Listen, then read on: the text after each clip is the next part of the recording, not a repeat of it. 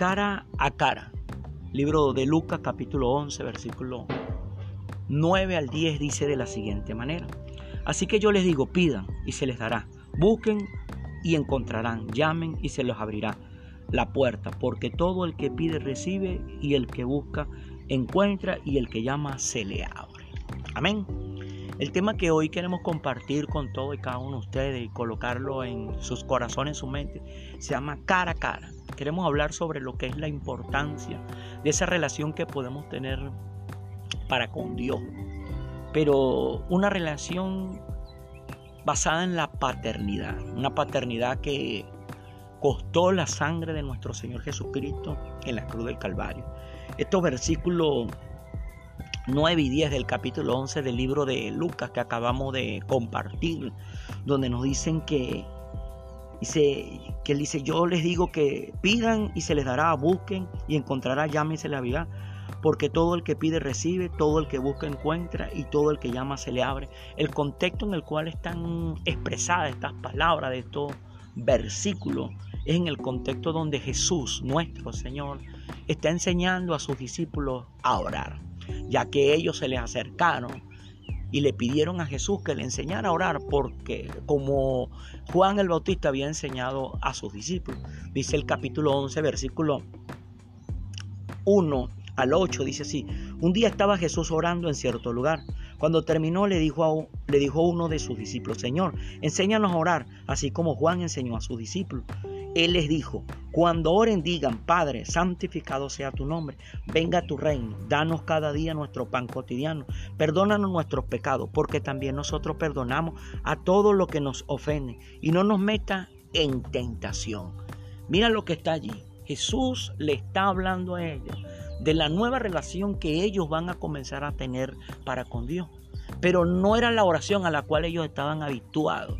La oración a la cual ellos estaban habituados era Jehová.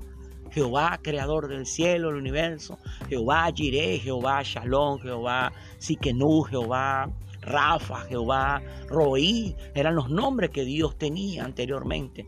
Pero aquí, cuando ellos se le acercaron a nuestro Señor Jesucristo para pedirle que le enseñaran, que le enseñara a ellos el cómo orar a Dios, es porque ellos se percataron que todos los milagros que Jesús estaba haciendo, había hecho y aún los que estaba por hacer, tenían que ver con ese periodo que Jesús tomaba para hablar con Dios, para orarle a Dios. Ellos a lo mejor pensaban que Jesús oraba como estaban acostumbrados todos ellos, pero se percataron que él no oraba como ellos estaban acostumbrados, como lo hacía y lo enseñaban los, los fariseos, los escribas, los doctores de la ley, no. Ellos vieron que la relación que Jesús tenía para con Dios era la relación de un hijo con su padre. Y allí Él les dice a ellos, dice, Padre, cuando vayan a orar digan, Padre, santificado sea tu nombre. O sea, no le dijo Jehová, sino Padre, Padre, santificado sea tu nombre. Venga tu reino, porque Dios como Padre tiene un reino. Y ese reino Él lo quiere entregar a sus hijos. Pero los hijos tenemos que pedir ese reino que venga sobre nosotros lo primero que nosotros tenemos que hacer es acercarnos a Dios.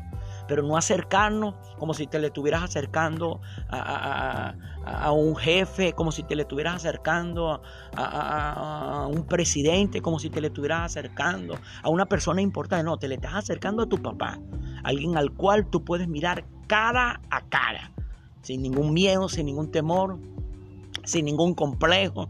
Porque recuérdate que Dios como Padre te conoce mejor que nadie porque cuando tú te estabas formando en el vientre de tu madre, Él te había escogido. Pero ese privilegio de llamar a Dios como Padre, el, privilegio lo está entregando Jesús.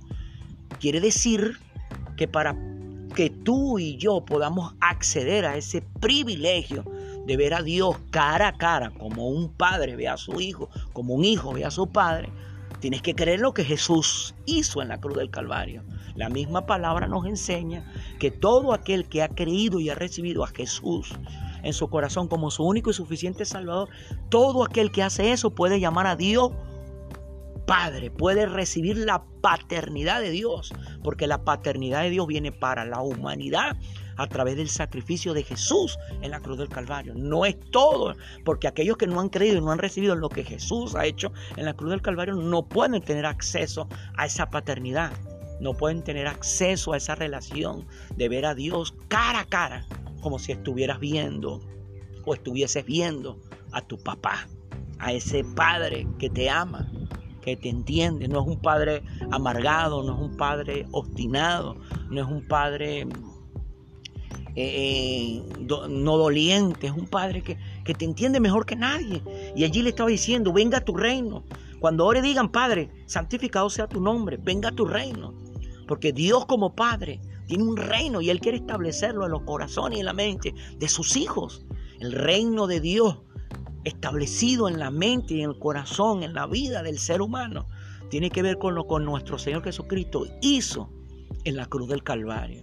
¿Por qué? Cuando Jesús derramó toda su sangre en la cruz del Calvario, compró la salvación, compró la sanidad y compró la libertad. O sea, estableció un reino. El reino de Dios consiste en justicia, paz y gozo en el Espíritu Santo. Pero si nosotros queremos eh, entender mejor el reino de Dios para esta tierra, para cada persona, el reino de Dios implica esas tres cosas. La salvación de nuestras almas, la sanidad de nuestro corazón y la libertad de nuestra mente. ¿Por qué? Nuestra alma estaba perdida sin la sangre de Jesús derramada en la cruz del Calvario. Pero gracias a esa sangre que fue derramada allí, en la cruz del Calvario, nuestra alma ahora queda salvada. ¿Qué quiere decir? El día que nosotros partamos de esta tierra, el día que se terminen nuestros días de caminar sobre esta tierra, el día que nuestra alma abandone nuestro cuerpo, va a tener un destino. En este caso, por haber creído en lo que Jesús hizo en la cruz por esta humanidad, nuestra alma va al cielo, no al infierno. Pero si tú no has aceptado a Jesús en tu corazón, el día que tu alma salga de tu cuerpo, porque sus días de caminar sobre esta tierra se han terminado, vaya al infierno. Entonces el reino de Dios se establece a través de la salvación de las almas, pero está en la otra etapa, que es la sanidad, la sanidad del corazón. ¿Cómo nosotros recibimos la sanidad para nuestro corazón a través del perdón? Recibimos de parte de Dios como Padre el perdón de todos y cada uno de nuestros pecados. Pero ahora nosotros tenemos que entregarle a Dios el perdón. ¿Qué quiero decir con esto de entregarle a Dios el perdón? Que muchas veces el dolor, el sufrimiento, las situaciones duras y difíciles que nos ha tocado vivir en esta tierra de una manera consciente o una manera inconsciente, culpamos a Dios de ese dolor. Entonces teníamos un cierto rencor hacia Dios. Por eso es que nosotros tenemos que entregarle a Dios el perdón perdónanos, Dios, Dios, yo te perdono, porque de una manera consciente o inconsciente no te perdonaba, porque pensaba que todo lo que me había pasado era culpa tuya. No, ahora el perdón termina cuando nosotros le entregamos el perdón a las personas que están a nuestro alrededor, nuestros padres, nuestros hermanos, nuestra pareja, nuestros hijos, nuestros vecinos, nuestros profesores, nuestros compañeros de clase, nuestros compañeros de trabajo, las personas que viven en el lugar donde nosotros habitamos, esa comunidad. El perdón hay que entregárselo a las personas. Entonces el perdón viene en tres maneras. Lo recibo de Dios para mí, pero ahora yo se lo doy a Dios, pero ahora se lo doy a las personas que están a su alrededor. Allí donde dice, está, venga tu reino, pero también dice, danos cada día nuestro pan cotidiano.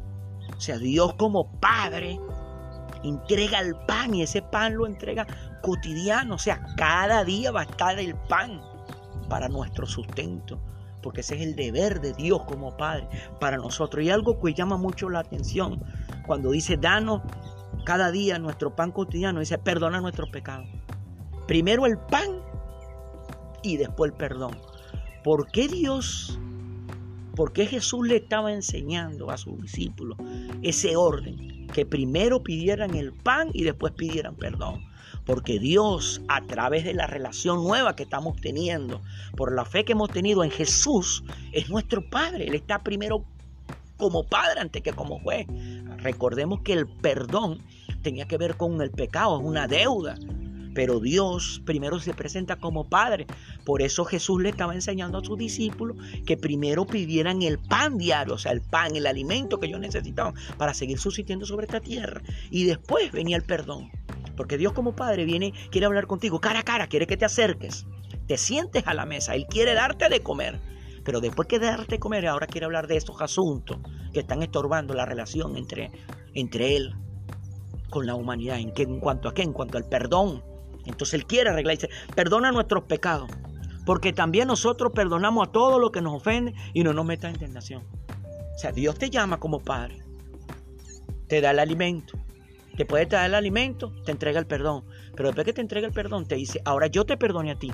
Ahora tú ve y perdona a todos aquellos que te han ofendido. Yo te he perdonado a ti porque tú me ofendiste. Y yo olvido esa ofensa y yo te perdono. Pero ahora yo quiero que tú vayas y tú entregues el perdón igual como yo te lo he entregado a ti. Que tú olvides la ofensa que te han hecho a ti, así como yo he olvidado la ofensa que tú me has hecho a mí. Entonces, a base de ese perdón, quedamos libres, quedamos sanados, nuestro corazón queda sano. Y como dice Proverbio capítulo 4, versículo 23, sobre toda cosa guarda, guarda tu corazón, porque de él mana la vida. Un corazón que no mana vida, mana muerte. ¿Y por qué mana muerte? Porque en el corazón hay herida. ¿Herida por qué? Porque no hay perdón. De repente hemos recibido el perdón de Dios. De repente le hemos entregado el perdón a Dios, pero de repente no le hemos entregado el perdón a las personas que están a nuestro alrededor. Y allí dice, y no nos meta en tentación. Dios está hablando de que a diario vamos a ser tentados a desobedecer lo que Dios dice, a tomar el camino que Dios no quiere, a hacer las cosas que no se nos ha pedido hacer en esta tierra. Y allí inmediatamente después de eso, dice el versículo 5, supongamos, continúa, que uno de ustedes tiene un amigo y a medianoche va y le dice, amigo, préstame tres panes, pues se me ha presentado un amigo recién llegado de viaje y no tengo nada para ofrecerle. Y el que está dentro le contesta, no me moleste. Y está cerrada, ya está cerrada la puerta. Y mis hijos y yo estamos acostados. No puedo levantarme a darle, a darte nada. Les digo que aunque no se levante a darles pan por ser amigo suyo, sí se levantará por su pertinencia y le dará cuanto necesite. Aquí Dios está hablando Ahora del poder de la insistencia. Una persona que va y le pide ayuda para alimentar a los visitantes de él a la medianoche. Aquí nos está diciendo el Señor que tal vez no lo dará por, la, por, porque sea tu amigo, pero te lo va a dar porque se lo insististe. Ahora tú como hijo te puedes acercar a Dios cara a cara y empezar a pedirle, sabiendo que Él te va a dar. Y ahí entramos en los versículos con el cual iniciamos esta reflexión del día de hoy. Así que yo les digo, pidan y se les dará. Busquen y encontrarán. Llamen y se les abrirá la puerta, porque todo el que pide recibe, todo el que busca encuentra y el que llama se le abre.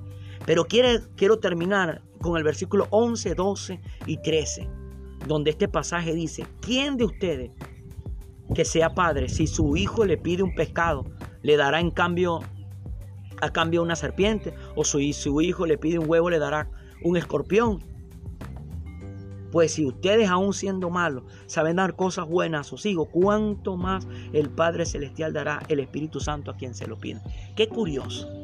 Aquí quiere terminar Jesús en estos versículos, hablando de que qué padre, qué padre, si su hijo le pide un pescado le va a dar en cambio una serpiente, o si su hijo le pide un huevo le dará caso a un escorpión.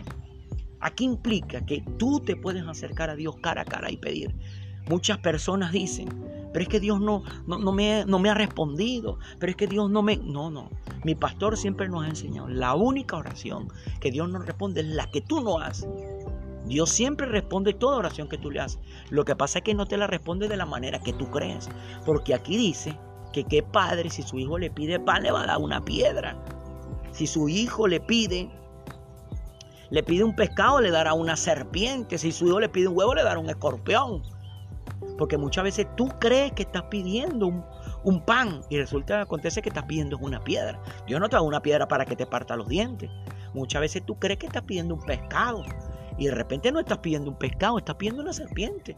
Pero hay varios tipos de serpientes. Hay unas serpientes que son pequeñas, hay unas serpientes que son medianas y una serpiente que son grandes. La pequeña tal vez te va a dar un piquete, pero no, es, no te conviene. La mediana, oh, te puede ser un poquito más grande, pero la grande te puede matar.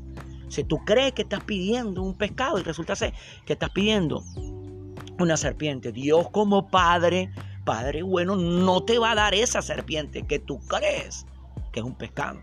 Y aquí dice que Padre, si Dios le pide un huevo, le dará un escorpión. Tú crees que estás pidiendo un huevito para comer, para almorzar, para desayunar, para cenar.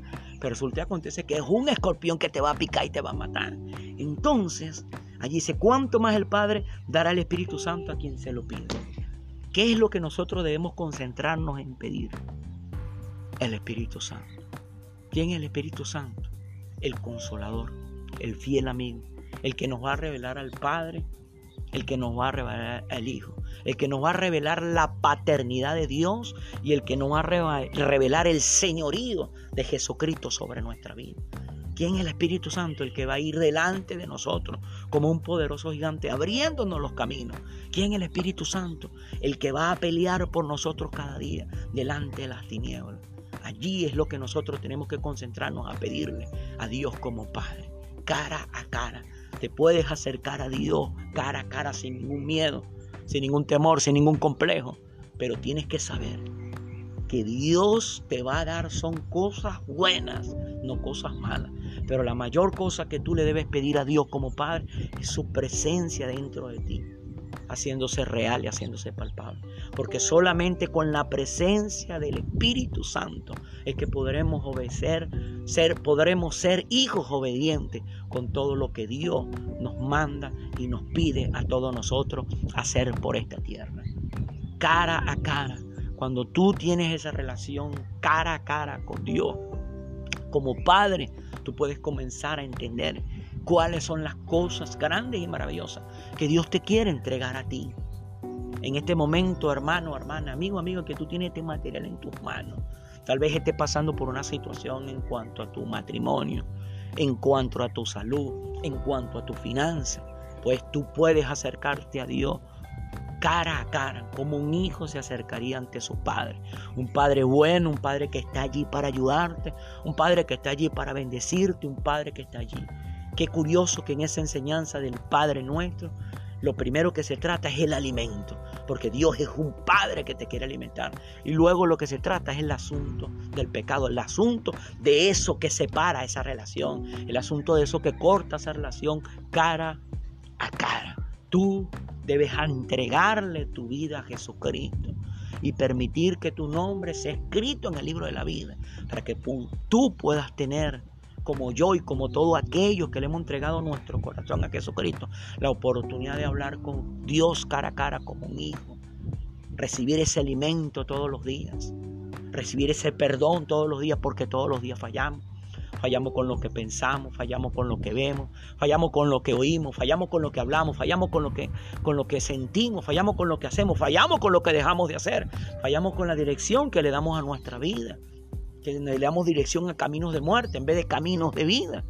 Entonces tú te puedes acercar a Dios a través de Jesucristo, cara a cara. Hoy 6 de julio de este año 2020. Estoy cumpliendo 21 años que me casé con mi esposa esa compañera de vida que, Dios me entregó, que Dios me, me, me, bendijo con su vida. Pero nosotros estuviéramos cumpliendo 16 años divorciados, porque pasamos por unas situaciones como pasan muchos matrimonios. Pero hoy podemos celebrar este 21 aniversario gracias a que pudimos empezar nosotros a tener una relación con Dios como hijos, tener una relación con Dios cara a cara. Y esa relación ha permitido que por todos estos años podamos tener esta relación que hoy tenemos y que hoy disfrutamos. Porque sin Dios no se puede, hermano. Sin Dios no se puede, amigo. Tú tal vez estarás tratando de restaurar tu matrimonio sin Dios. Déjame decirte que no lo vas a poder lograr. Pero si tú te acercas cara a cara con Dios, déjame decirte que el éxito está garantizado. Yo batallé por mi matrimonio casi dos años luchando en oración, pidiéndole a Dios que tocara el corazón de mi esposa, que restaurara nuestra relación, que sanara todas nuestras heridas, que libertara todas nuestras maneras de pensar. Y hoy estamos cumpliendo 21 años que nos casamos. ¿Pero por qué?